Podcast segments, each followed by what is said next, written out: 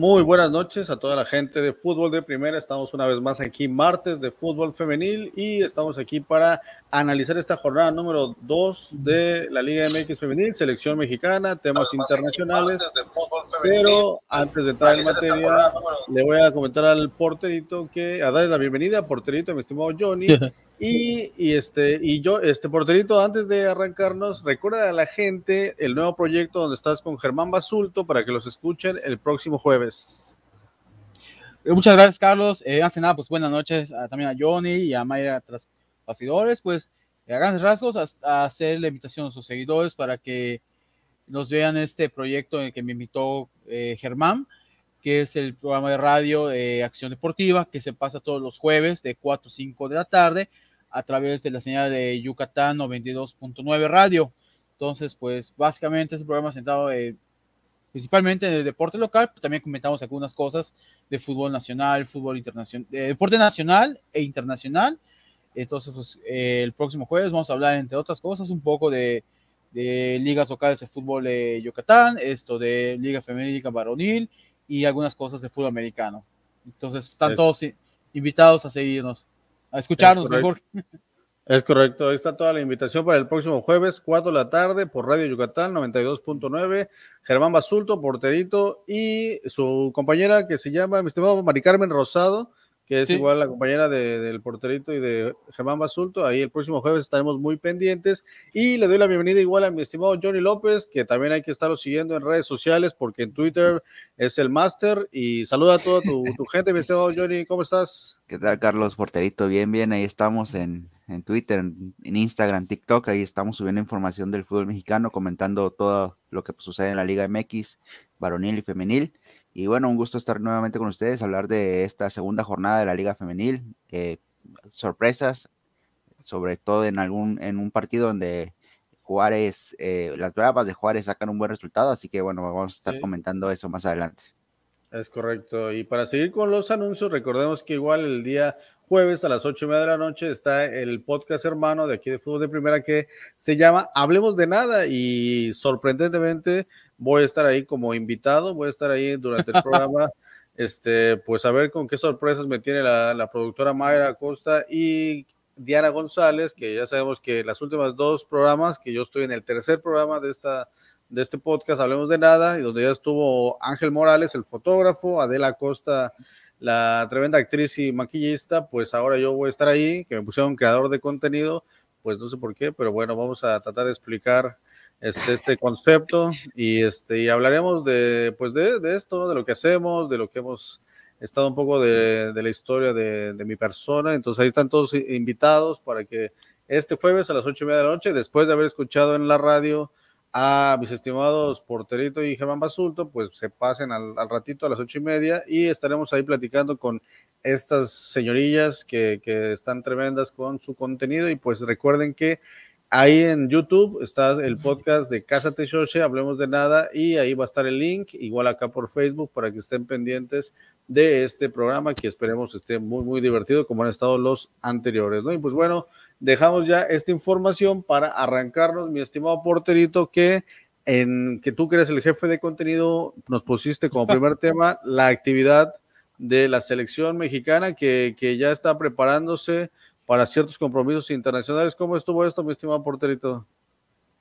Pues bueno, a grandes rasgos, eh, hay que comentar que, pues que desde el año pasado las selecciones menores, tanto en varones como en femenina, son muy activas, han, estado, han tenido concentraciones constantes en, en el centro del rendimiento, han hecho giras por Europa y la, la selección sub-17 no es, eh, no es excepción. Recordar que en este caso eh, todas las selecciones se están preparando para sus respectivos premundiales, eh, los, eh, las eliminatorias de CONCACAF, para luego clasificar a sus mundiales de la categoría, y en el caso de la sub-17, pues continúa en este caso con, eh, eh, en este caso continúan con su preparación. Hay que recordar que el año pasado cerraron su preparación internacional en una gira en Europa en donde vencieron a República Checa como, como visitantes a un marcador de 2 a 3, y ahora eh, van a enfrentar a la selección de Canadá, que es potencia de área también en, son en sub-17 en el centro de rendimiento en dos partidos, en este caso. Eh, ah, bueno, más bien enfrentaron en esos días a la selección de Canadá. En el primer partido empataron a cero, eh, eh, en este caso pasó con la selección sub-17 Canadá, y mientras que en el segundo partido eh, cayó 0-1 ante el combinado canadiense.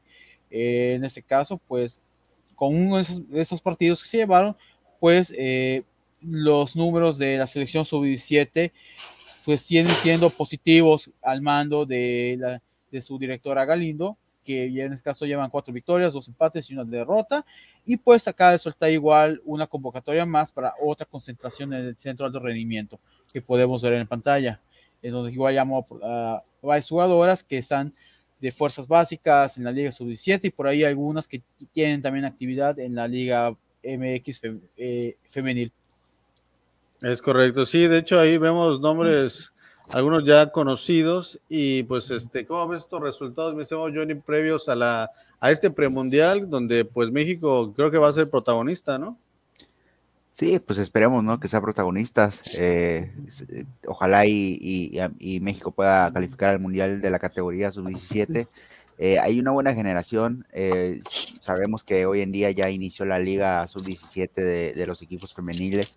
Eso le da un gran avance al fútbol femenil en México y sobre todo fortalece a, las selecciones este, inferiores, ¿no? A las, categorías eh, inferiores de, de, la selección femenil para poder competir a mayor este nivel en ya cuando sea a, el mundial, ¿no? Canadá es una potencia, eh, sabemos que Canadá es una potencia junto con Estados Unidos en el fútbol femenil y eso pues habla bien de México, ¿no? Eh, digo, eh, siempre sacarle un empate, una victoria a, a, selecciones como Estados Unidos y Canadá siempre es algo importante y bueno, eso ayuda a que las, en este caso las niñas tengan confianza para lo que viene, ¿no? Yo espero que, sea un gran premundial, que se logre la calificación sin ninguna complicaciones.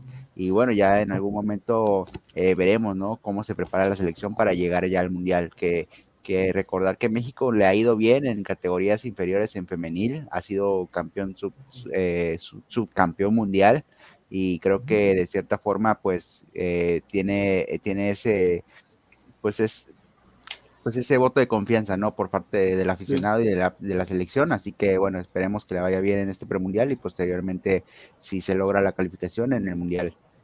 Es correcto. Oye, donde en esta selección sub-17 destacan muchas jugadoras de Cholas, algunas del América, que la más conocida es Monse Saldívar, que ha tenido ya una extraordinaria participación en el América ya en el primer equipo, y también el caso de Ali Soto de Pachuca, que también ha tenido participación desde el torneo pasado.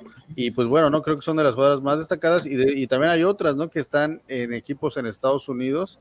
Entonces es un combinado muy interesante que, que creo que, que, Ana Galindo tiene muy buen material para, para hacer un gran papel.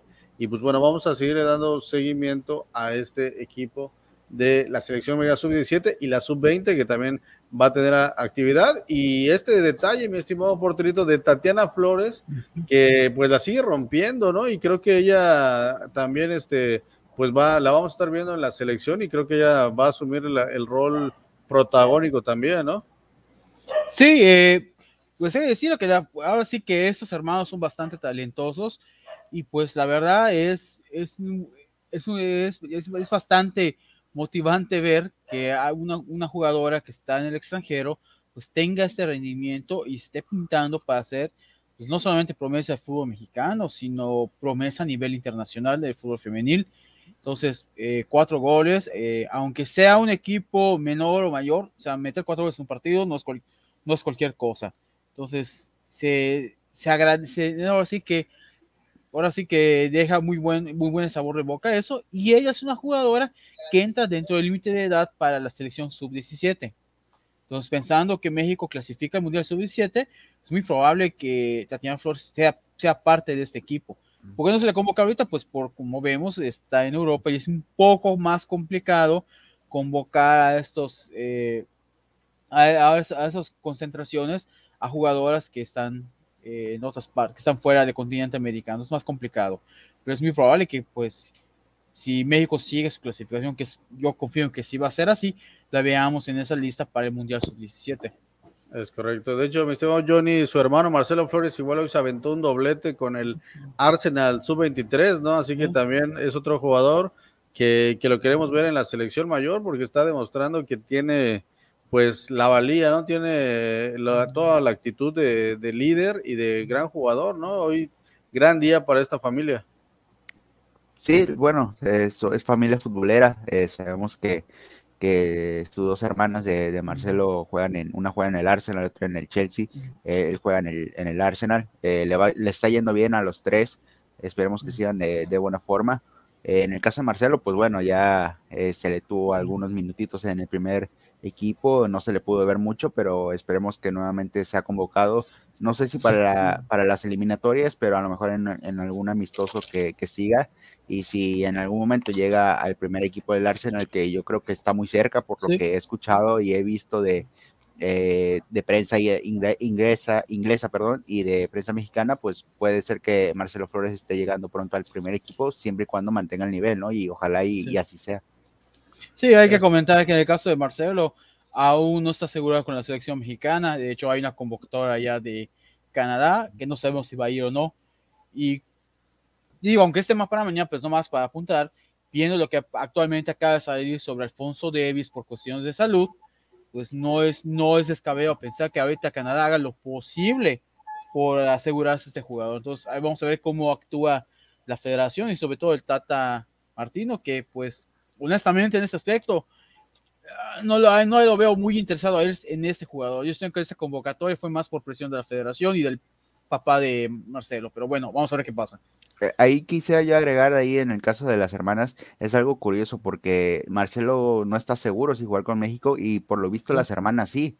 Eh, o sea, ese es algo, algo curioso y que llama la atención. No sé si sea por, por el tema de que se maneja de, de forma distinta las elecciones femeniles y varoniles, pero eh, yo supongo que sí por cuestión económica, pero este, de cierta forma algo tiene que ver o algo influye para que las hermanas sí quieran jugar con México y, Marcelo no esté tan seguro, así que eso ya es trabajo de la federación, pero en este caso, eh, qué bueno que, que, tanto Tatiana y se me fue el nombre de la otra chica, este, están, eh, están seguras de jugar con, con la selección mexicana y, y, yo creo que a ellas sí las veremos pronto con, o con una oportunidad para el primer equipo sí. femenil si mantienen la nueva, eh, si mantienen el nivel y además que, que también tienen el, el, la ventaja de que juegan en Europa, ¿no? El fútbol europeo, en el fútbol femenil sí. es muy bueno y, y, eso sí les da un, de cierta forma una ventaja, ¿no? Pero, pero bueno, también el tema de que están en Europa les complica más eh, venir a, a, México para, para concentraciones, sí. partidos, etcétera. Así que, que,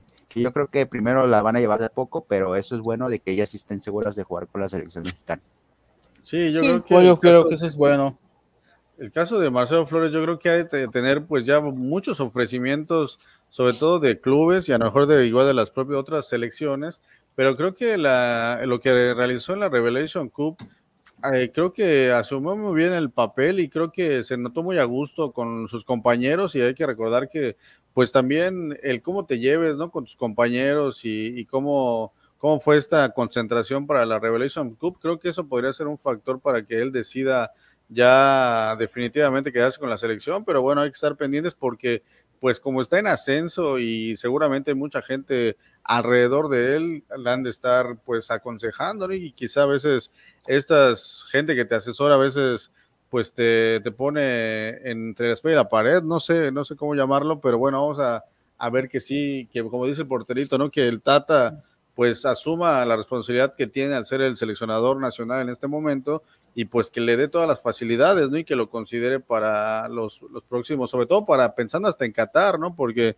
hay que recordar que México, los titulares no andan muy bien, vamos a ver a, ya nos estamos metiendo en el, en el varonil, perdón, pero, pero sí. estábamos hablando de la familia Flores, pero sí, o sea, es un tema, no es, no es un tema sencillo porque realmente la selección mexicana varonil pues tiene que pensar que viene Qatar, viene la TAN en las eliminatorias, que puede ser que quedara afuera. Entonces, pues sí, si de repente tienes un talento que está brillando ya en el Arsenal, pues creo que no lo puedes ignorar y tienes que darle el peso suficiente, ¿no? Pero bueno, ya vámonos a arrancar con la Liga MX Femenil, porque este programa es del femenil, ya mañana abundaremos en temas de, de, de, de México, de lo del varonil, pero bueno, porterito, un, un pequeño preámbulo de esta jornada número dos ¿Qué fue lo que más te sorprendió para después ya brincar al análisis partido a partido, mi estimado porterito?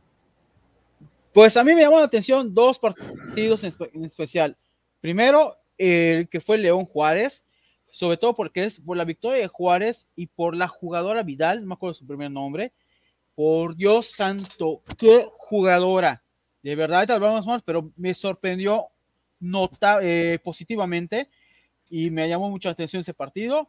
Luego el Toluca-Tijuana, qué partidos, qué goles, porque primero, mérito de Tijuana, por los goles por irse al frente, llegando a tener hasta un 3-1. Por otro lado, mérito de Toluca, que logró remontar y la verdad fue un partidazo. en segunda instancia de estos, pondría como partidos que me llaman atención el Tigres Guadalajara, que estuvo peleado, aunque hay que decirlo, Tigres fue mejor en el primer tiempo. Eh, por ahí está la cuestión de que si fue penal o no fue penal, lo que ocurrió en la, en la barrida, en donde se sale lastimado, bueno, recibe un golpe eh, esta chica, la eh, Uchena Canu, el nombre raro. que le gusta que, le, pues, que le digan Uche. ¿Cómo? Que le gusta que le digan Uche, según los cronistas ahí de TUDN, me parece, dicen que le gusta que le guste, que le digan Uche. Ese, ese, ese, ese, nombre en Tigres no está bien visto, ¿eh? Ah, ¿me oyen? Sí, sí, sí. Ah, ok, ok, es que como que se fue. Eh, decía que ya nos acostumbramos a ver que los partidos de Chivas Tigres que se pueden cerrar de repente, que son intensos. Luego ahí el otro que, me, que destaco, porque igual me gustó mucho lo, lo, lo que vi en este partido, fue este, el del Querétaro Pachuca, sobre todo por Pachuca, que pues ahora sí que jugó bien, sacó un buen partido, una lástima para Querétaro debutar en su nuevo estadio con derrota, pero pues me gustó ver, me gustó ver lo, de Pachuca y sobre todo que eh, ya, ya, ya es un hecho de que quien es la líder de este equipo es Charlie Corral. Entonces, son los que a, mí me llamaron la, atención y que destaco. Y un, solo una queja de que, así como nos quejamos que de repente ponen cuatro o cinco partidos los de la federación el mismo día y en el mismo horario, también, ¿qué les cuesta poner dos partidos el, domingo? Porque la jornada no ha terminado y termina hasta mañana todavía. Oye, aquí comenta la eh, productora que, ¿por qué no está bien visto? El tema del nombre de Uche. Ah, sí, es correcto. Ah, porque hace como dos, tres años eh, Tigres contrató a un nigeriano que se llamaba Uche y ah, ni siquiera jugó. Ah, Sí, hay, que recordar que Tigres tiene entre jugadores en su plantilla, jugadores en préstamo, como 30, 40 jugadores. Sí, pero ese sí lo llevaron a Tigres y ni jugó, ¿eh? Sí. Ok, ahí, está el dato. Bueno. El dato. Oye, y tú, este, me Johnny, ¿qué es, lo que ¿qué es lo que más destacas antes de pasar al análisis partido a partido? Yo destaco eh, la victoria de Juárez, creo que es algo que sorprendió. Bien lo dijo el porterito, la jugadora eh, Dávila, Ávila. Este, tiene una velocidad. No me acuerdo el primer nombre. Vidal, tiene una velocidad tremenda. O sea, la vi en el tercer gol. La vi en el tercer gol. la, velocidad que, que, tiene, el arranque de potencia de que tiene es increíble. Y creo que de, de cierta forma eh, va a ayudar mucho a Juárez. Eh, no sé si es refuerzo, creo que sí es refuerzo de Juárez. Llegó este esta temporada porque yo no la había, yo no la había este, visto. Así que, que, bueno, es un gran descubrimiento para Juárez. Y en este caso también destaco, eh, me va a salir lo americanista, el gol de Katy Martínez. El gol de Katy Martínez por el debut, por el tema de que le dio la victoria. Y creo que de cierta forma, eh, lo de Charlín Corral.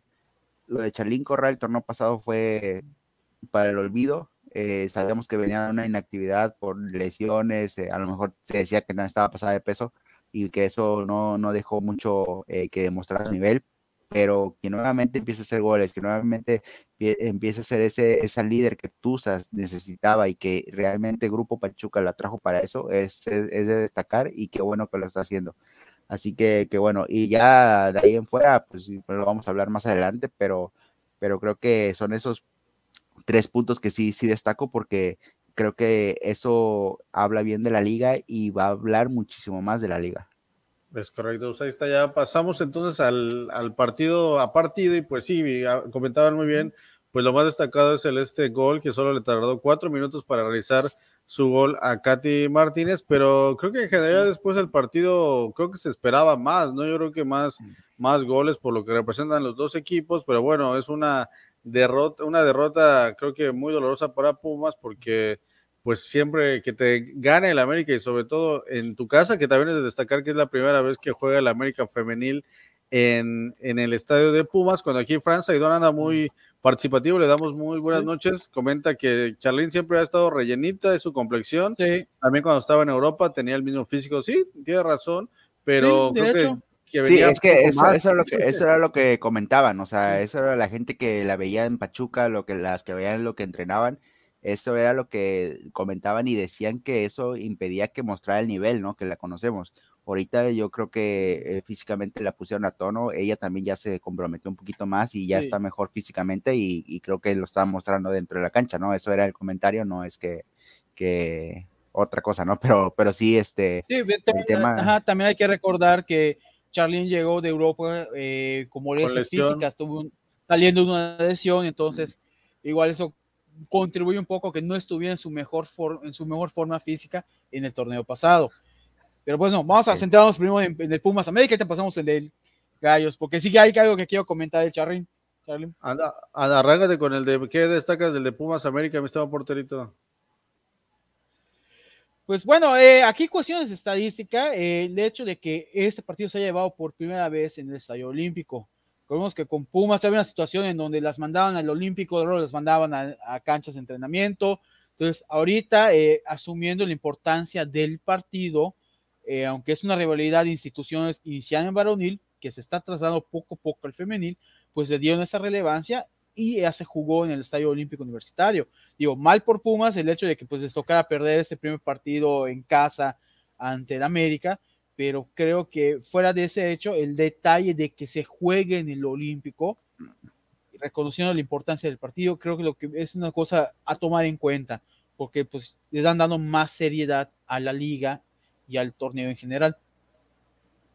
Ok. Oigan, y en cuanto a, los refuerzos de ambos equipos, este, tuvieron minutos, por ejemplo, del lado del América, este, jugó Scarlett Camberos y Nicky Hernández. Sí, sí, sí, sí, jugaron. Camberos ya había jugado el, partido pasado, la primera jornada. Nicky Hernández, este, lo, debutó, creo que esta, esta jornada. Y, bueno, eh, Nicky Hernández no había debutado porque su pase eh, no había llegado y eso lo había impedido jugar, pero, pero estaba a punto físicamente. Pero, pero sí, sí, sí jugaron los dos. De hecho, Camberos, Camberos se ve, tiene muy buena velocidad, tiene buen, este, buena gambeta. O sea, creo que sí puede ayudar mucho a la América. Eh, hay que vernos, hay que seguirla viendo porque todavía eh, van dos fechas, pero creo que son dos jugadores que pueden ayudar. Eh, y yo puse en Twitter y mucha gente estuvo de acuerdo, otra no, porque Twitter es una red social muy, muy peligrosa, depende de lo que uno diga, porque sí es fuerte los, las respuestas. Pero yo, yo puse en Twitter que América ganó, pero desde el torneo pasado juega bien feo. La neta es que el América Femenil con Harrington no juega bien. Eh, es un equipo de cierta forma hasta aburrido. Eh, le trajeron refuerzos, refuerzos a la ofensiva. Y pues ya van dos, dos, dos, jornadas que yo veo y no, o sea, mete el gol y se echa para atrás. Y eso es desde el torneo pasado, desde que llegó. Y creo que si, América quiere competir, quiere ser ese equipo fuerte con, eh, con, los, con los refuerzos que trajo, pues tiene que ir al frente. No, no, no te puedes echar. de hecho, el partido se volvió hasta de cierta forma aburrido porque el gol fue muy temprano. Y eso fue lo que hizo que el partido de cierta forma no tuviera tanta llegada porque América se echó mucho atrás, se, echó a, contra, a, contragolpear. Eh, por ahí tuvieron un, un, penalti que, falló eh, Farías, pero pues digo, América de cierta forma, en mi punto de vista, no me gusta cómo juega. Eh, de cierta forma hasta llega a ser hasta aburrido el, estilo de juego de América femenil, también el del varonil, pero ese ya es tema de mañana pero sí, este, creo que, que, Harrington eh, tiene que hacer algo porque los refuerzos que le trajeron y el equipo que tiene en general, el conjunto, no es para que juegue así. Excelente. Sí, ha estado jugando muy resultadista, pero pues igual hay que verlo en el aspecto de que le ha funcionado a él. Como tú dices, creo que él debía arriesgarse un poco más, porque al menos el plantel que tiene ahorita es más fuerte que el del torneo anterior, y hasta por el perfil de las jugadoras que llegaron son jugadoras de perfil ofensivo. Entonces, como tú dices, creo que debía arriesgarse un poco más. Pero lo que es un hecho es que desde que llegó a Carlton América ha jugado a, ser efectivo, a, a, buscar la victoria, tener resultados cortos, pero manejar el partido y tener resultados positivos. Y pues bueno, considerando cómo estaba en América antes de su llegada, creo que le ha resultado positivo. Pero sí coincido contigo que debe arriesgarse más trata de ser más ofensivo, porque al final tiene el material humano para hacerlo, y sobre todo con los refuerzos que trajo al, equipo en este torneo. Pero, el por, pero porterito, con, con Cuellar metían arriba de tres goles. Con Harrington no meten más de tres goles, no meten, a veces no meten ni siquiera dos goles.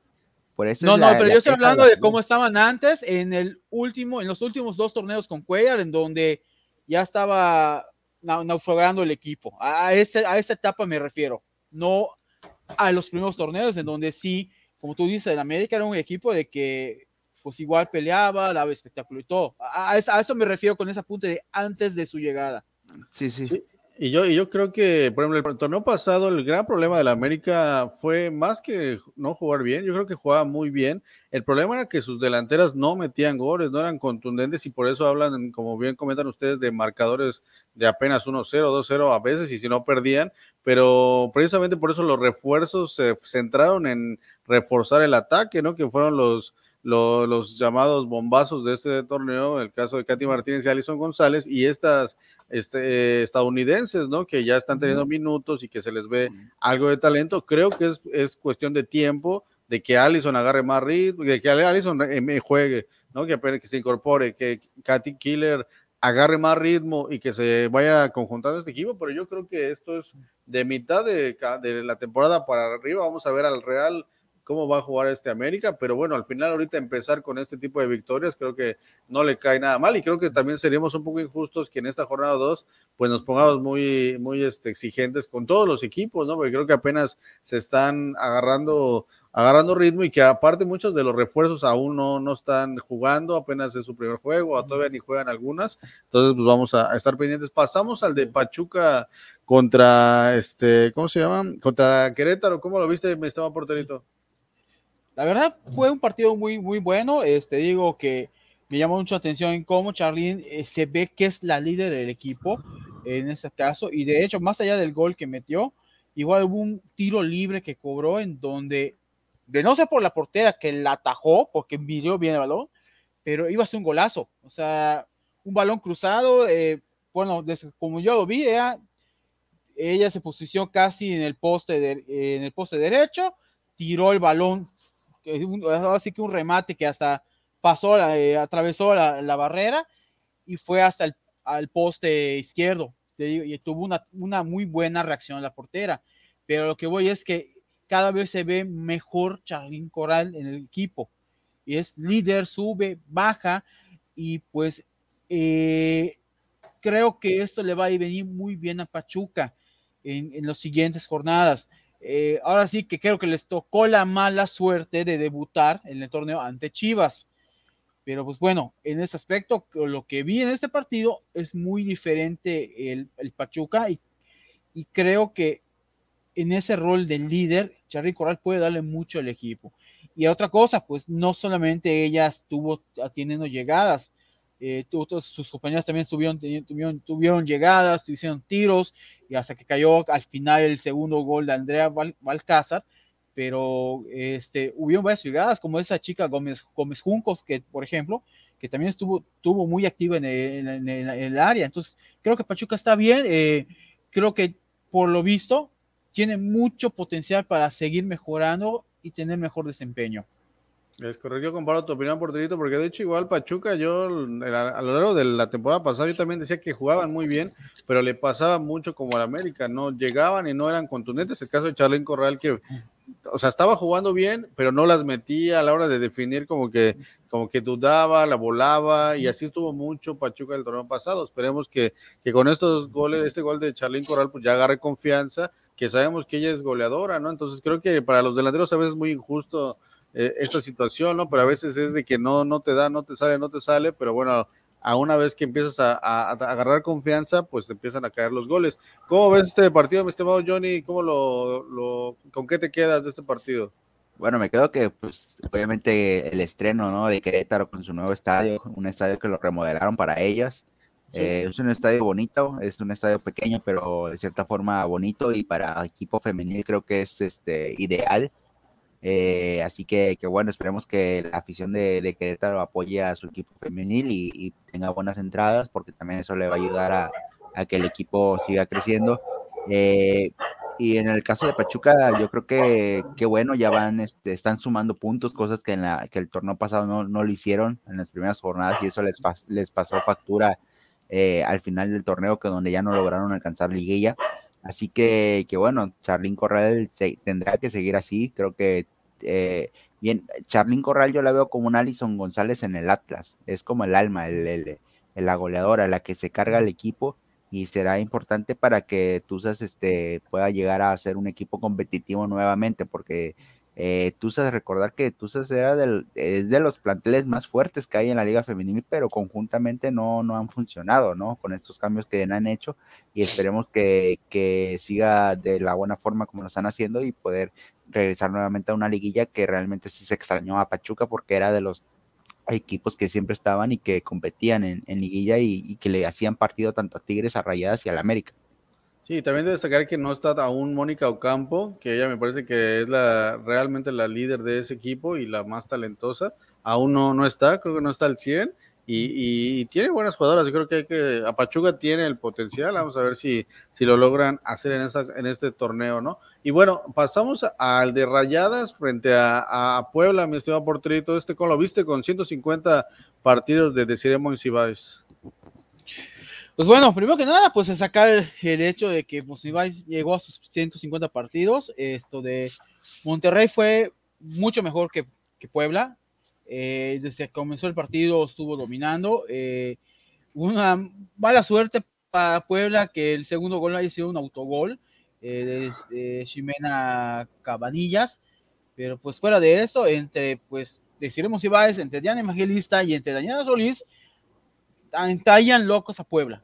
Entonces, ahora sí que la victoria más, más que justa para Monterrey, porque por ahí tuvo un par de llegadas. Puebla realmente todo el ataque ofensivo lo llevó Monterrey, todo el, control del partido estuvo en manos de Monterrey. Entonces, creo que es un resultado más que justo. Ok, y tú, me decías, Johnny, ¿cómo viste este juego de rayadas? Pues bueno, creo que el resultado por cierta forma no, no era tan, pues, era, era de cierta forma obvio. Creo que Rayadas es un gran equipo. Puebla, la verdad es que es un equipo que, que pues cuando quiere hace buenos partidos. Bueno, no le cuesta mucho trabajo. También hay que reconocer que Rayadas es un gran equipo. Son las campeonas de, fútbol femenil. Así que, que, bueno, eso también este, hace que, que, pues, de cierta forma el resultado sea justo. Pero, pero bueno, eh, hay que ver, ¿no? Está empezando el torneo. Ojalá Puebla se reponga. Eh, Rayadas, yo sé que va a seguir de la misma manera, va a seguir sumando puntos, va a seguir haciendo goles, deciré va a seguir haciendo goles. Eh, no sé si, yo tengo mi duda, tiene 150 partidos, no sé si vaya hasta, de cierta forma, hasta rebasar, no, no este torneo, pero sí los que siguen la cantidad de, goles que lleva con las cantidades de partidos, sería interesante que, fueran casi a la par.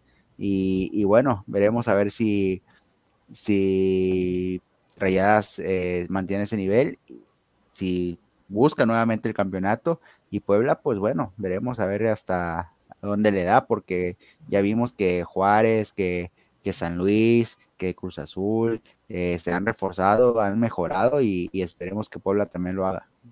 Es correcto. Oye, mi estimado porterito, a mí me sorprende mucho este empate de Atlas, porque vimos a Atlas en, el primer, en la primera jornada muy bien y, destaco el papel de Turbide que está tomando el protagonismo ante la salida de Allison, ella está tomando la batuta en cuanto a los goles, pero también de destacar que creo que Mazatlán se le va, o sea, sí hay una mejoría con sus refuerzos y el, sacar este empate a Atlas creo que habla muy bien de, de, Mazatlán. Y ojo con Atlas porque a medio torneo, a final de torneo, este tipo de pérdida de puntos, porque hay que decirlo, es una pérdida de dos puntos para el Atlas y el Mazatlán es un gran punto porque creo que Mazatlán va a estarle complicando a los supuestos grandes, mi estimado porterito. Sí, eh, pues bueno, como dices, la sorpresa aquí es que Mazatlán sacara un resultado positivo como visitante. Eh, que es lo que habíamos comentado en, el programa anterior, que esos equipos que habían quedado en la últimos, los últimos lugares del torneo pasado, pues se reforzaron para tener un mejor resultado. Entonces creo que ya estamos empezando a ver, empezando a ver esos resultados positivos.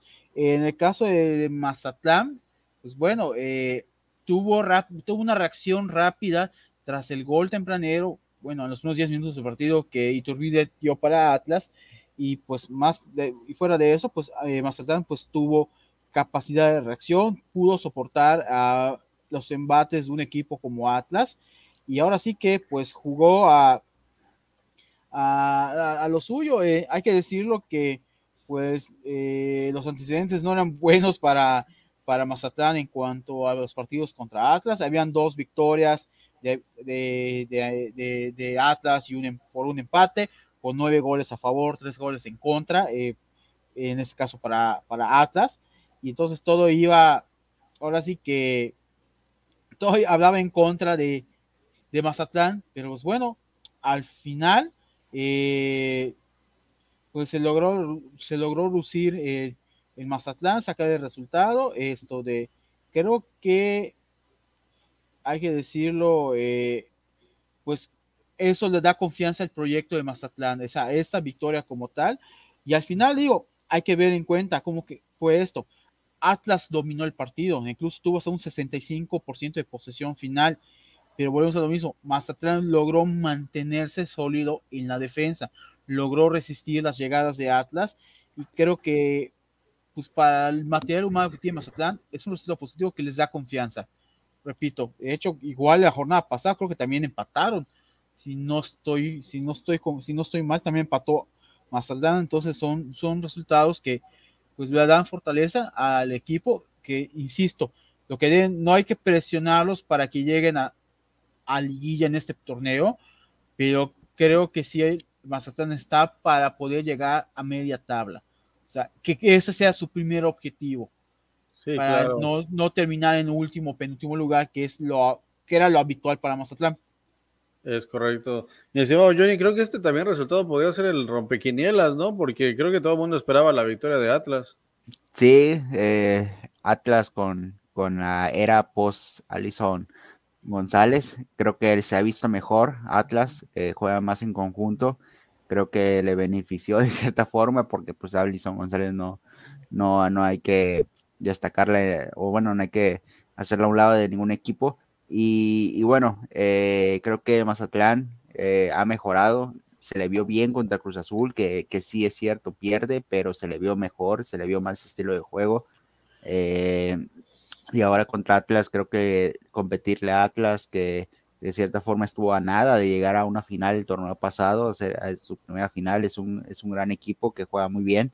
Y bueno, Mazatlán sabemos que que fue el último equipo, el último lugar de la tabla en el torneo anterior, le, pasó factura eh, no, no tener a Melissa eh, Rodríguez. Y, bueno, ahora que, que, la tiene, pues tendrá que, que, que, saber aprovechar, ¿no? Pero sí, Mazatlán se la, ha visto de mejor manera y esperemos que, siga creciendo, ¿no? Porque como dice bien el porterito, no difícilmente va a entrar a la liguilla, pero ya es hora de que Mazatlán empieza a pelear los puestos del lugar 11, lugar 10, ya no esté en el último lugar como ha estado en los últimos torneos y, ya que se vea un avance, ¿no? De, este, de estos equipos que creo que sí lo ha habido, sí lo ha habido porque hemos visto a Juárez, a, a Mazatlán y a otros equipos que sí han crecido y que sí le han puesto interés a, su equipo femenil y eso es bueno para la liga y para los propios equipos y las mismas jugadoras.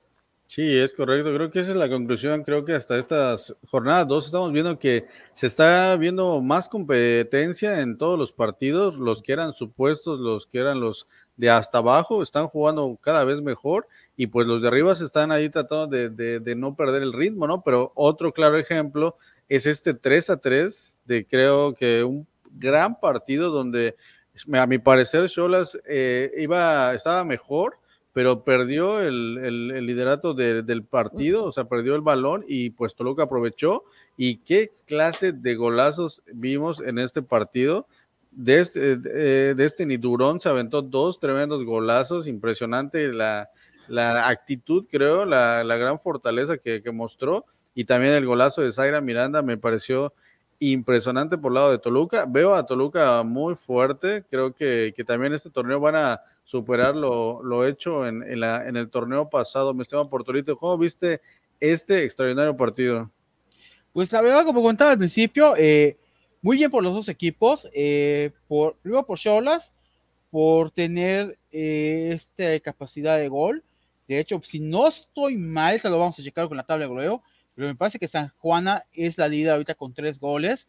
Y por su parte, Toluca bastante bien por tener capacidad de reacción. Porque ya en cuanto de estar 1-3 abajo, pues como que no es el, el escenario ideal. Entonces, ya creo que ambos equipos hicieron bien, aunque en ese aspecto, pues, en ese aspecto negativo, creo que el punto negro se lo lleva Cholas, porque pues pasar de tener una victoria, una ventaja de 1 a 3 a que te empaten 3 a 3 no es tampoco muy bueno que digamos. Pero pues fuera de eso, hablamos de que Shola tiene gol, tiene bastante gol, y que Toluca tuvo capacidad de reacción. Y como dices, fueron golazos de Destiny Durón. Eh, ambos equipos se ven que saben a lo que, están, a lo que juegan. Cholas, por su parte, pues desde el torneo pasado mostraba estos, esos, buenos momentos de juego, este, esa buena conexión. Eh, aunque en el torneo pasado pues quien llevaba la batuta de goleo era René Cuellar, en este caso. Y por su parte Toluca, pues está buscando, está mostrando una buena, está mostrando una mejora. Entonces, al menos en esas dos primeras jornadas, pues sí está muy complicado ver como que qué equipo es el que está mal en el torneo. Entonces, porque eh, en general están mostrando cosas positivas todos. Y pues bueno, para Toluca es, es un buen resultado en el aspecto de que logró levantarse de un marcador adverso a un momento tan temprano del partido. Tuvo capacidad de reacción. Es correcto. Oye, también de destacar que es el, me parece que Gabriel Velasco está también, fue su primer partido de ahí en la casa de Toluca por parte de, las Diablas. Es, empezamos a ver su trabajo, creo que, que, empieza muy bien. Y yo quiero destacar el trabajo de Yamaric Martínez, que sí tuvo un error, pero durante todo lo, de, lo, de, lo demás, resto del partido es una excelente jugadora ahí en la defensa central de Toluca. Y también destacar que entró de cambio Noemí Granados, que ahí por parte de Toluca salió Mariel Román y este es seleccionada sub-19. Así que es de estas jugadoras de selección que, ya tiene minutos ahí en Toluca. Y bueno, ¿no? Eh, de extraordinario partido, me, gustó mucho. Y del lado de, de, las Cholas, destacar que no está Renae Cuellar, que aparentemente sigue lesionada, no se sabe para cuándo, también me extrañó el que no está Esmeralda Verdugo, que era de las jugadoras que, había sido de las más regulares en Cholas. No sé cuál sea la razón por la que no esté en el primer cuadro. Y destacar igual el papel de Villamizar y a X, que creo que cada vez están consolidando más ahí como las revulsivas, las que tienen la, magia, ¿no? El toque, el pase filtrado, la, jugada de, talento, muy bien. Y pues San Juana Muñoz, ¿no? Que creo que está asumiendo esta responsabilidad al no estar René Cuellar, pues cuando está René Cuellar, San Juana Muñoz se tira un poco más para atrás, un poco como 10, pero ahora que no está René Cuellar, ella se va en punta como centro delantero y demuestra que también tiene toda la capacidad de definición muy bien, como bien menciona el porterito, aparentemente sí, tiene, lleva ya tres goles y está en el liderato de goleo muy bien. Y, de destacar igual a, a Inglis Hernández, se me hace una extraordinaria medio de contención. Sigo diciendo que en la Liga MX Femenil creo que hay tantas medios de contención extraordinarias. Inglis Hernández, que precisamente está jugando en lugar de Esmeralda Verdugo, o sea que tienen ahí una super dupla ahí de, que, a la que esté juega impresionantemente bien. Y yo, una vez más, estas Cholas es mi, de mis equipos favoritos. Y bueno, Toluca a mí me sorprendió. ¿Tú cómo viste el partido, mi estimado Johnny? Bien, la verdad es que como bien lo dices, eh, creo que las ausencias de Verdugo y de Cuellar, creo que de cierta forma tú lo ves en el papel y te puede, y puedes decir, no, pues le va a pesar la ausencia a Tijuana, pero, pero no es así. Yo creo que Tijuana ha conformado un gran plantel un buen juego de conjunto, se ha, reflejado en los partidos desde el torneo anterior, que, que, también llegó a liguilla y le compitió. Y bueno, ahora vemos que ha iniciado de buena manera el torneo. Creo que lo de Angelina Geeks es un gran, eh, una gran un gran acierto de la parte de la directiva. Eh, creo que es un gran refuerzo que, que llegó a, Tijuana y que no dudo que de cierta forma se vuelva parte fundamental de, esta, de este equipo.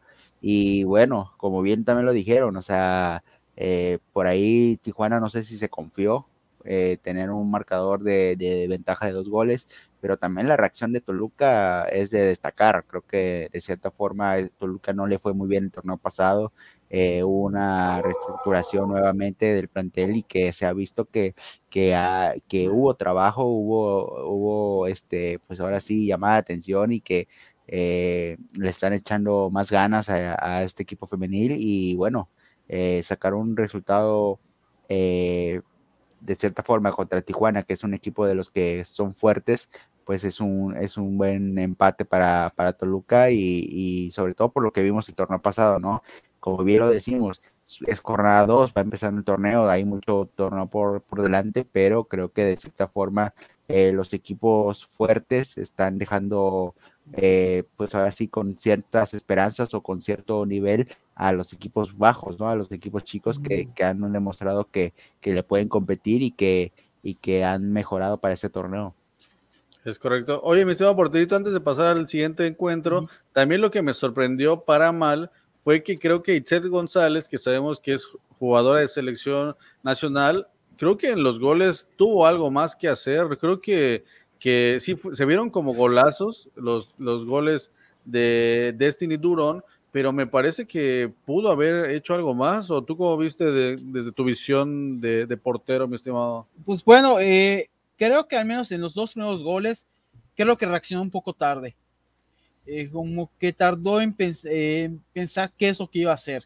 Ya en el tercer gol no le pongo ninguna ofición eh, como tal pero en los dos primeros goles creo que se tardó un segundo de más en tratar de reaccionar.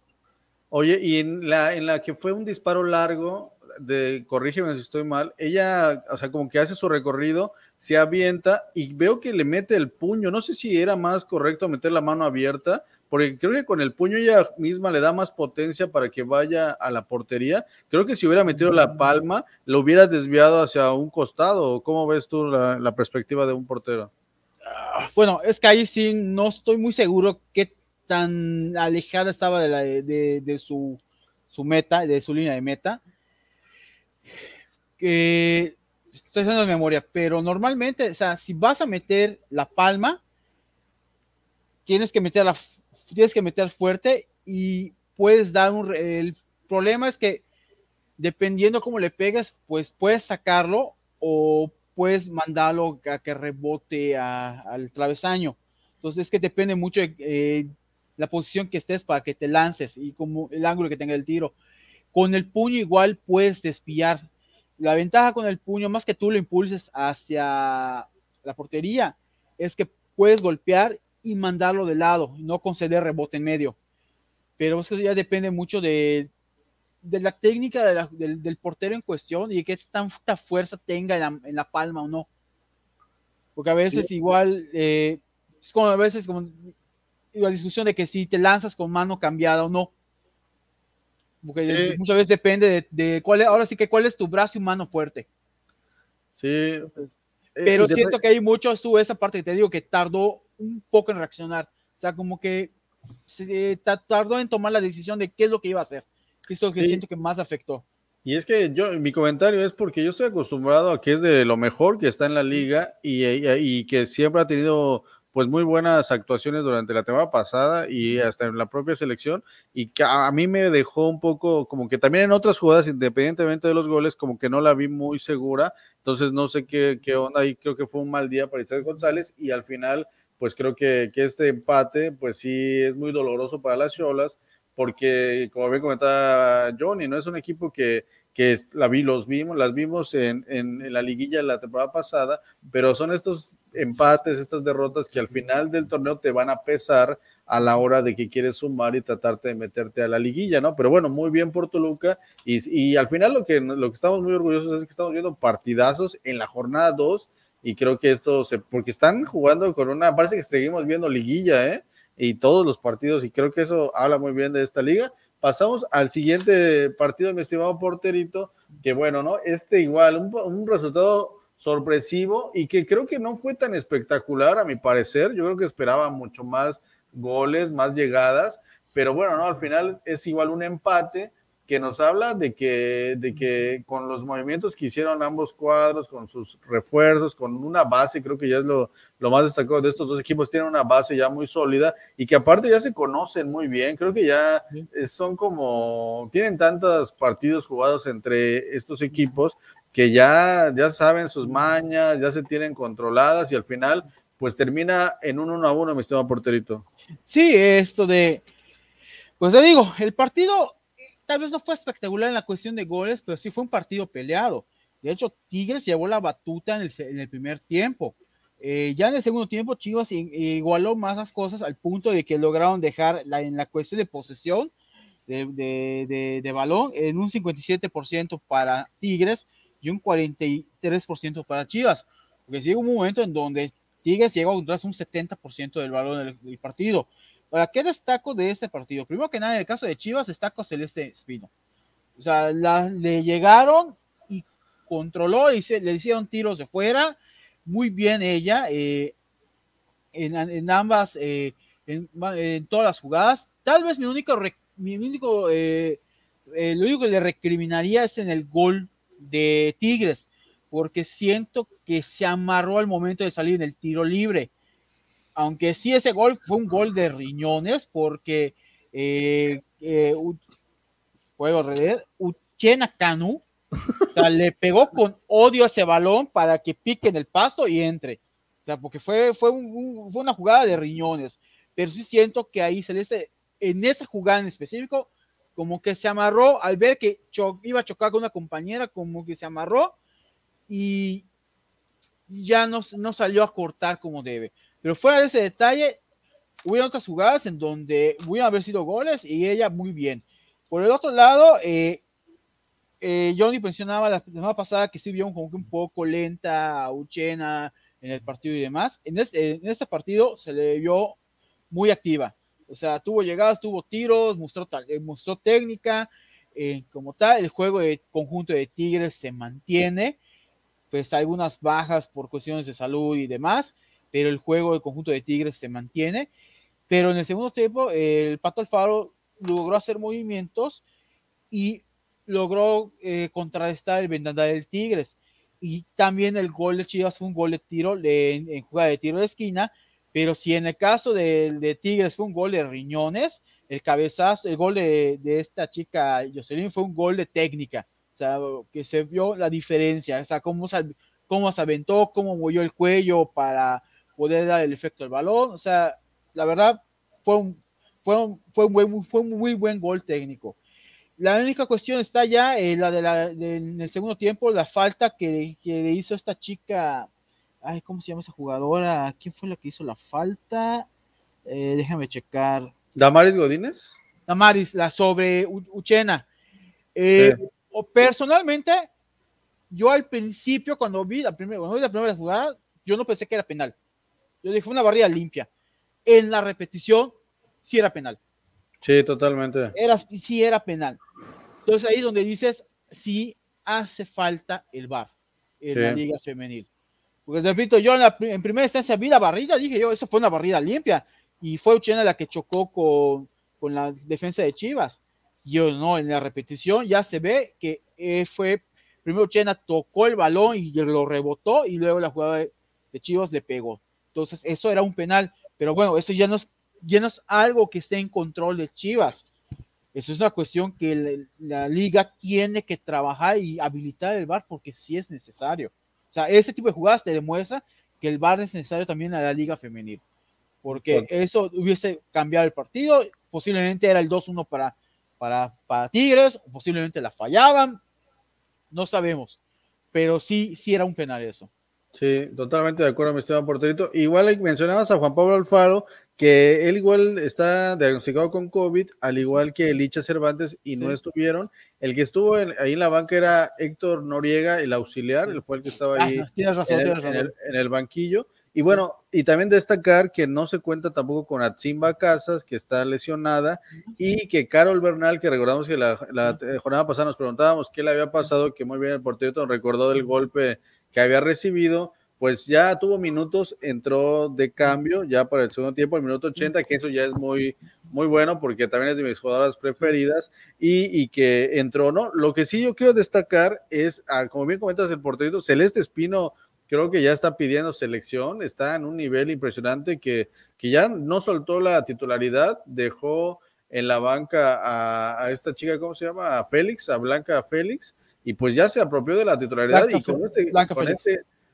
con esta clase de actuaciones, y es, la verdad está muy bien y es muy joven, mis respetos. Y yo quiero destacar el, el tema de Cassandra Montero, que también ha sido habilitada como defensa central y ha dado un gran partido. Es verdad que tuvo ahí algunas faltas y, tuvo ahí algunos, y precisamente en el única, única vez que dejó sola, o sea, se le escapó la, la africana, pues fue el gol pero Cassandra Montero también está, o sea, es plurifuncional, está en la media de contención, le da un montón de, salida a Chivas y también ahora que está siendo habilitada como defensa central, mis respetos, creo que ella también está pidiendo selecciones, es una gran jugadora.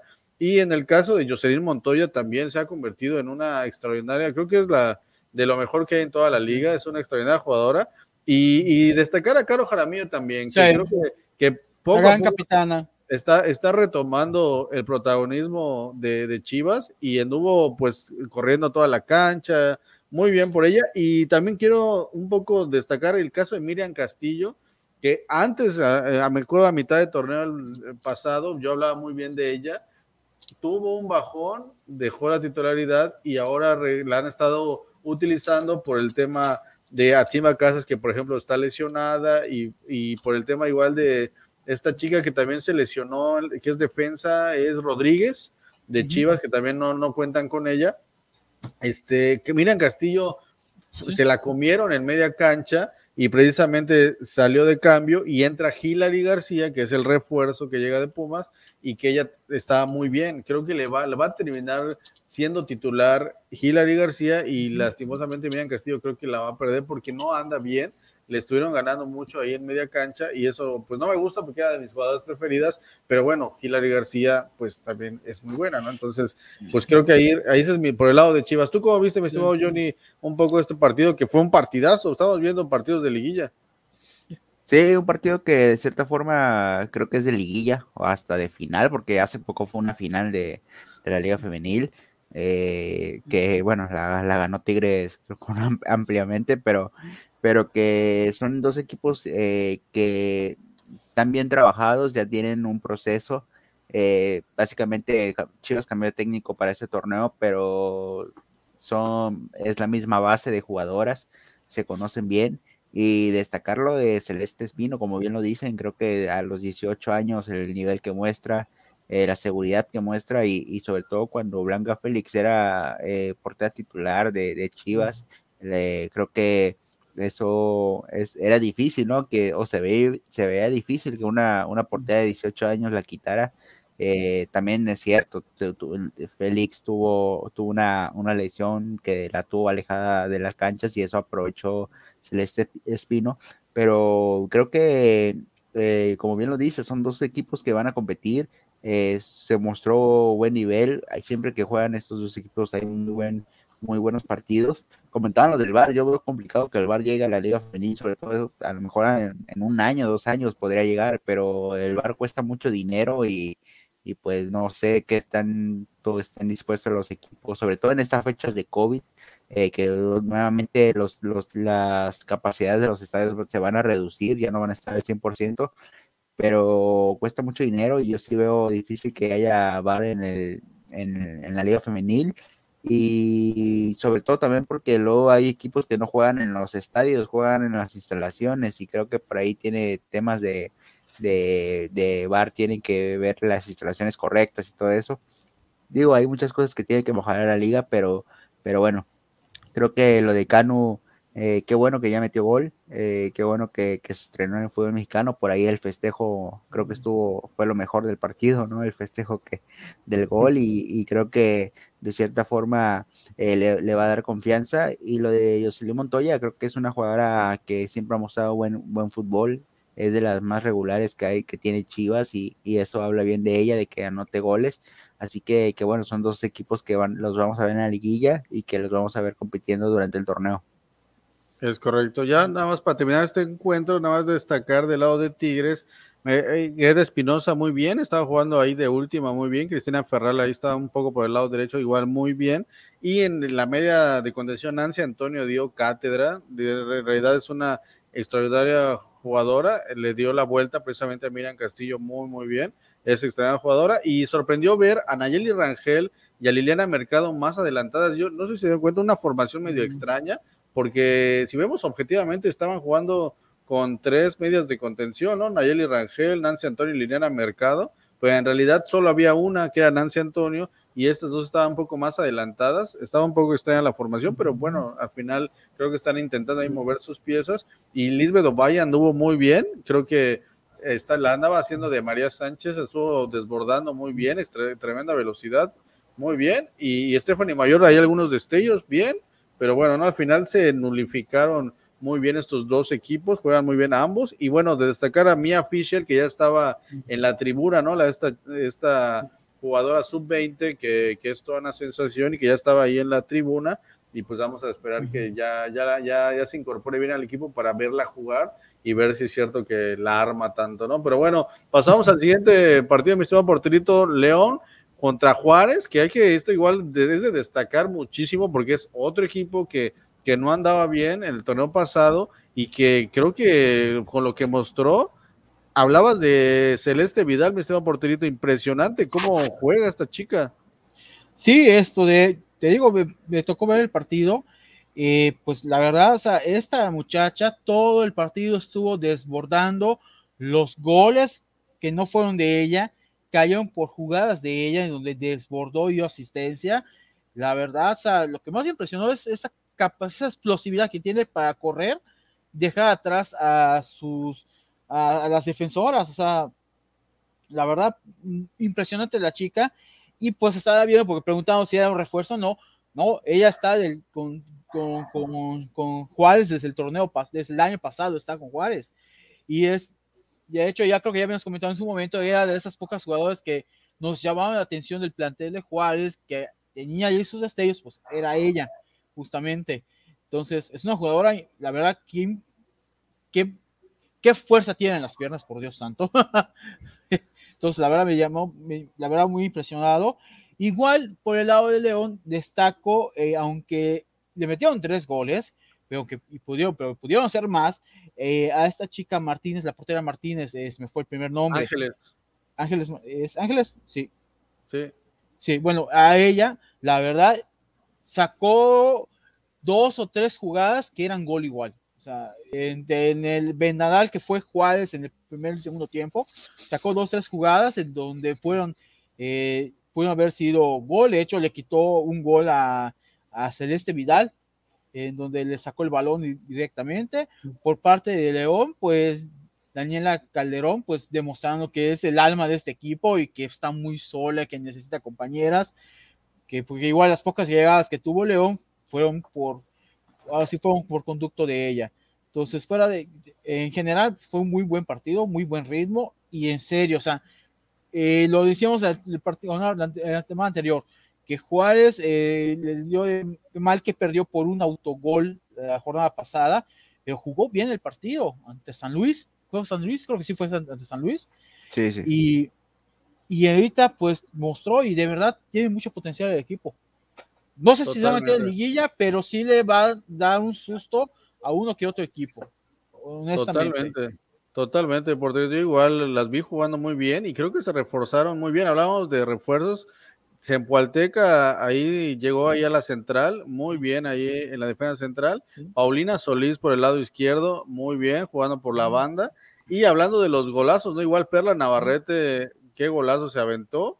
Y Karen González, igual ahí jugando muy bien y también metiendo gol. Y pues el caso de Celeste Vidal es impresionante, como bien comentas, porterito. Además, esa carrera de su gol fue en el minuto 91. O sea que después de haberse aventado cuántos sprints, cuántos desbordes durante todo el partido, al minuto 91 aventarte este sprint y esta eh, velocidad impresionante, habla de que está en un gran nivel esta chica y yo creo que si va a continuar así, la vamos a después ver en el siguiente torneo en algún otro equipo porque qué tremenda jugadora, ¿eh, mi estimado Johnny? Sí, la verdad es que sí, o sea, yo vi el gol y dije, órale, o sea, qué velocidad esta muchacha, porque no sé si era muy rápida o muy lenta la de León, pero, pero sí. No, fue muy rápida, fue muy rápida. Pero, pero sí, o sea, la velocidad que agarró, la potencia de piernas que, que, que se le vio para agarrar esa, esa velocidad fue tremenda y sobre todo la definición, ¿no? No se puso nerviosa, definió, definió muy bien. Y, bueno, Karen González que anota su primer gol en, la Liga Femenil, ya tiene por ahí ya un par de torneos y es delantera y no había anotado gol, creo que era, ya era justo que, anotara. Eh, Perla Navarrete, que bueno, sabemos que es una gran jugadora. Y lo del León creo que ya es de preocupar, ¿eh? Lo de León yo creo que ya, ya es de preocupar, ya es algo de llamar la atención. No sé qué esté pasando ahí con, con el Club León Femenil, pero creo que ya tiene que hacer algo la, la directiva porque creo que la directiva, yo creo que ahí es donde los, donde está fallando el equipo, no le están poniendo tanto interés, no hay tanta, eh, tanta atención a este equipo, y por ahí leía, ¿no? Que, que de cierta forma los aficionados de León decían que, que mucho TikTok, ¿no? Las jugadoras de, León y nada de fútbol, así que, que bueno, por ahí a lo mejor eh, se están distrayendo en otras cosas, pero, pero bueno, es parte de, de, fútbol, de sus carreras también. Hoy en día las redes sociales es parte fundamental para ellas. Y, creo que ya eh, Juárez se volvió un equipo que compite, ¿no? Era algo que, que, estábamos eh, hablando ya en torneos, en, programas anteriores, que ya necesitaba Juárez competir junto con otros equipos para que esta liga siguiera creciendo, pero el problema es de que Juárez está compitiendo, pero León ya no está ya no está compitiendo, así que que bueno, algo tienen que hacerle ahí en, el Club León porque sí está pasando algo grave. pues mira, te voy a decir algo, si los que están abajo están subiendo, alguien tiene que caer abajo y pues... Sí, pero León era de los que estaban en liguilla, ¿eh? Pues sí, pero pues. O sea, no, es, no, muy abajo. hablábamos que el torneo pasado León había jugado bien, que no había tenido mucha suerte, pero realmente este torneo sí la vemos mal. Comparto la opinión totalmente, Johnny. Y hay que destacar que no tienen a Marta Cox, que fue de lo, de lo mejor del torneo pasado, que está igual con un desgarre y al parecer dos semanas más no la van a tener y eso creo que es una muy baja, muy sensible y que eso va a contribuir a que se siga hundiendo. Y también la tienen una, una trinitaria Victoria Strip, me parece, algo, una, ahí un apellido medio extraño, que también había tenido buenos partidos, es esta, una trinitaria, también no está, me parece que que también no anda al 100 y, porque tuvieron creo que actividad con sus selecciones y creo que llegaron lastimadas, entonces no no están, no, no las tuvieron, ¿no? Pero sí yo vi a León muy, creo que de los, de los peores equipos que se ha visto en esta jornada 1 y jornada 2, creo que los vemos mal y, es, es de, y de destacar también esta chica, no sé si recuerdan esta jugada de Sabrina Munguía, que había entrado de cambio, la sacan tarjeta amarilla y luego en una siguiente jugada agrede al, al, árbitro, lo empuja y, lo, y lo la expulsan, porque esta, esta chica entró como que con las pilas muy puestas y anduvo corriendo, y o sea, el poco tiempo que estuvo, pero ya en una jugada, me parece que pedían penal o algo así, y, ella era tanto su ímpetu por reclamar que empujó al árbitro y pues la expulsaron. Eso también se hizo de destacar este juego. Sabrina Munguía, una jugada muy pequeñita, pero que entró muy efusiva y muy eh, queriendo correr por todos lados y hizo varias faltas, de hecho provocó una, de sacó una tarjeta amarilla por una falta muy fuerte, lesionó, me parece, una jugadora de, de Juárez, me parece que Erika Soto la, la, la, lesionó por una falta y luego la sacan amarilla y siguiente jugada agrede al árbitro, o sea que también ahí estuvo ahí medio extraña su participación de esta chica, pero bueno, este pasamos al siguiente, al siguiente partido que ya es el, el penúltimo, que ya nos alargamos muchísimo, pero sí. Este, ya es el último juego, mi estimado porterito. Un, este, un juego que también creo que, que son dos equipos que, que, que, sobre todo Cruz Azul, lo que esperamos que mejorara un poco, o sea, que, que, se vea mejor. Y creo que al contrario, yo vi hoy mejor a, al San Luis que al Cruz Azul, mi estimado porterito. Bueno, pues digo, yo para empezar destaco que para el, como resultado para Cruz Azul es positivo sacar un empate de visitante en ese aspecto el torneo, el jornada pasada vimos bastante bien a Cruz Azul. Eh, San Luis igual, pues sacó victoria de visitante, entonces creo que esto es, eh, para, en ese caso, pues para San Luis como local no es buen resultado de que pues, después de que tienes victoria como visitante, empates del local. Y en cambio para Cruz Azul, pues sí, un empate de visita es algo positivo, porque al final lo que necesita Cruz Azul es estar sumando para poder llegar a su segunda liguilla. Sobre todo que es un equipo que se reforzó bastante bien. Y pues, un golazo el de Cruz Azul. Totalmente. Yo, a mi parecer, yo vi jugando mejor a San Luis y ojo con este tridente que tiene ahí ah, desde Isabel Casís, Daniela Carrandi, Carrandi Estefanía Izaguirre y Rebeca Villuendas, ahí que de media cancha hacia adelante. Qué bien juegan, ¿eh? Yo creo que San Luis va a estar, va a estar complicando mucho a equipos como Cruz Azul, a, otros, hasta los de arriba, porque realmente juegan muy bien, ¿eh? Este, golazo de Daniela Carrandi también espectacular. Yo, yo la verdad es, veo que, está en ascenso el San Luis jugando muy bien y Beth Alvarado igual su portera muy muy bien, estuvo ahí haciendo muy bien su chamba y del lado de Cruz Azul de destacar a Edith Carmona ahí en la defensa central, Daniela Monroy ahí por la banda también jugando muy bien y Diana García, o igual una joven que también muy chaparrita, pero muy habilidosa, jugando muy bien ahí por la banda izquierda. Y el tremendo golazo de Enciso, ¿eh? La hizo de, de crack, ¿eh? O sea, con toda la calma, le cayó ahí un rebote y la puso ahí casi en el ángulo. Un tremendo golazo. Pero a mi parecer, yo vi mucho mejor a San Luis. Y también de destacar, ¿no? Entró de cambio Tania Morales y Magali Cortés, que en el papel ellas deberían, me parece, ser titulares, pero entran de cambio y, a la, y Magali Cortés muy bien, le hicieron, entró y le hicieron como ocho faltas en el ratito que entró, pero Tania Morales yo como que también aún la sigo viendo medio lenta, creo que todavía no agarra ritmo y creo que por eso entró de cambio. ¿Cómo viste este partido, mi estimado Johnny? La, la verdad es que se me, me hace un, un, pues, un, partido muy, muy bueno, de cierta forma, de equipos que van en crecimiento en esta liga. Cruz Azul se reforzó bien, o sea, Cruz Azul no, no, no quiso dejar atrás lo que hizo el torneo anterior. Eh, llegó a una liguilla, se, se reforzó bien, de cierta forma creo que es de los equipos que nuevamente van a estar compitiendo por esos puestos de liguilla y creo que eh, San Luis de cierta forma también se reforzó bien, agarró nuevas jugadoras, eh, tienen a, una gran portera. Y bueno, ya una victoria, un empate para San Luis, creo que en dos fechas, dos, cuatro puntos es un avance muy, muy significativo para lo que hizo el torneo anterior, así que, que creo que de cierta forma estos dos equipos van a andar bien. No sé si San Luis se vaya a meter a liguilla, creo que Cruz Azul sí lo puede, sí lo puede hacer. Pero, pero bueno, eh, de cierta forma fue, fue un buen juego. Y por ahí lo de Tania Morales creo que tiene mucho que ver con por la lesión que tuvo, ¿no? Creo que todavía no, no anda al, al, 100, a lo mejor le, falta un poquito más de ritmo, a lo mejor no tiene tanta confianza, pero esperemos que, que retome ese nivel. También ya es una jugadora ya veterana y que de cierta forma pues eh, ya, no, ya no es lo mismo, ¿no? Pues ya sabemos que la liga femenil ya son, son jugadoras de 16, 20, 20 años, más o menos ahí el promedio, y pues sí, ya, ya, ya le cuesta, pero de cierta forma eh, creo que mientras cuando agarre su ritmo va a ayudar mucho a Cruz Azul femenil. Es correcto. Oye, porterito, ya para terminar, ya más decir a la gente que mañana juega Santos contra Necaxa, igual ya es el, me parece que ya es el cierre de, de esta jornada, que se me parece un, va a ser un gran partido. Yo creo que también vamos a, disfrutarlo, pero creo que nos va, nos va a tocar ya casi cuando estemos en el, en el fútbol varonil, pero bueno, vamos a estar pendientes de ese resultado. Ya con esto terminado, mi estimado porterito, ¿con qué nos despedimos? Pues nada más para ver la tabla general, cómo están eh, en este caso. Eh, me parece que está el líder Chivas con, en este caso con cuatro puntos, en segundo lugar Toluca, tercero Tigres, eh, cuarto lugar Tijuana, quinto Cruz Azul, sexto América y séptimo Club Atlético Solís, todos esos con cuatro puntos.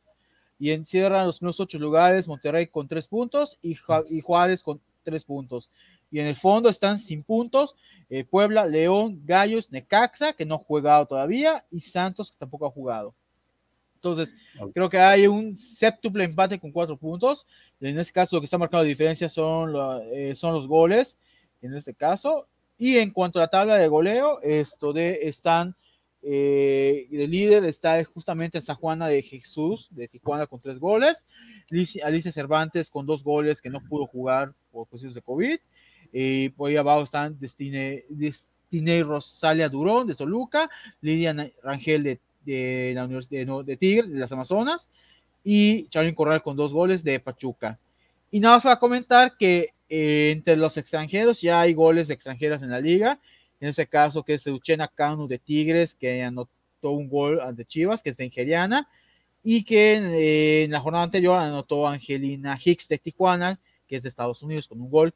Entonces, vamos a ver si, si en las siguientes jornadas se presentan en el marcador más eh, jugadores extranjeros y sobre todo ver si alguna de esas extranjeras está en, la parte alta de la tabla de goleo. Es correcto, Esteban Portillo. Contéstale aquí a Franz Aidón de las candidatas al título, ¿es muy temprano? Realmente es muy temprano, pero si nos vamos por historia y por como sabemos que son los equipos, creo que el primer lugar sería Tigres, en segundo lugar Monterrey y en tercer lugar Chivas, por ahí cuarto América. Pero pues hay que ver cómo se desarrolla al menos en las primeras cinco o seis jornadas para decir, pues bueno, eso sí pintan para ser candidatos al título. Es correcto, pues una despedida, mi estimado Johnny, muchas gracias. Bueno, pues agradecer ahí a toda la gente que nos escuchó, nos vio ahí en las diferentes plataformas donde ya estamos, ya vimos que por ahí estamos en Twitch, ¿no? También, así que, que bueno, agradecer a la gente que nos sigue. Eh, quiero de ahí por comentar algo, ahí en mis redes sociales está circulando una, eh, una cuenta falsa mía, donde se les está eh, invitando a darle clic a un link porque son ganadores de X premio para que no caigan ahí en esa en esa pues, en esa estafa, ¿no? Porque no vaya a ser que les vayan a hackear la cuenta. Ya hemos estado reportando la, el perfil, eh, ya varios seguidores míos y todo el rollo ya se han comunicado conmigo para reportarlo. Eh, todavía no, todavía no han dado de baja la, a la cuenta, así que, que, bueno, por si les llegan algún, algún mensaje donde les dicen que que ganaron algún premio, pues no, no es cierto. Eh, yo directamente los giveaways los hago de mi perfil y en dado caso ahí los voy anunciando en las historias. Y cuando son ganadores, yo me comunico directamente con ellos en vía mensaje directo, pero obviamente no es el mismo texto, así que, que bueno, ahí para que tengan cuidado, ¿no? Okay, entonces por ahí si te un mensaje de yo invitando a cenar, no es de él. No, es mío, yo, yo, yo no regalo premios de dándole el link ahí a, algo, no sé. Ahí, ahí se darán cuenta si les llega el mensaje, que obviamente se ve falso la, cuenta, pero, pero bueno, ahí están mis imágenes y pues para que tengan cuidado, ¿no? Es correcto, ahí está el, mensaje, Johnny, para toda la gente que esté pendiente. Y aquí, Francia, y comenta, Tigres no se ve tan fuerte como otros años. Pues yo comparto un poco tu opinión también. Creo que hay, lo que pasa es que ya como comentábamos hoy al principio, creo que la competencia se está poniendo cada vez más fuerte, los equipos se han reforzado muy bien y hay otros que ya traen un, camino, como el caso de Chivas, Rayadas, que también pues se van consolidando los equipos, ¿no? Y al final, pues sí, es, benéfico para toda la liga que, que, vaya a haber más competencia y pues lo estamos viendo, estamos en jornada 2 y estamos viendo partidazos, partidos muy parejos, partidos goles, partidos de sorpresa, así que creo que esta liga nos está poniendo muy buen espectáculo, ¿no? Pero bueno, ya con esto nos despedimos. Les recordamos que el día de mañana estamos igual aquí a las 8 de la noche con lo más destacado del fútbol varonil. Y también les recuerdo que el próximo jueves estaré ahí en Hablemos de Nada a las 8 y media de la noche con Mayra Costa y Diana González para que estén muy pendientes de este programa especial donde estaré ahí compartiendo un poco más de, mi experiencia, de mi vida y de, como decía ahí hace rato Franz Aidón, como como el escorpión dorado, un creador de contenido, pues algo así o, mucho más.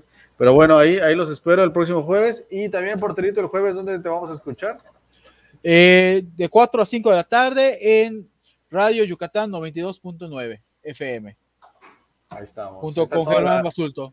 Ahí está. Ahí está toda la agenda deportiva de análisis y de difusión del deporte. Aquí estamos en Fútbol de Primera. Recuerden que estamos en YouTube, ahora ya también estamos en Twitch. Saludos a Francia 2, dice gracias por el programa, muy informativo como siempre.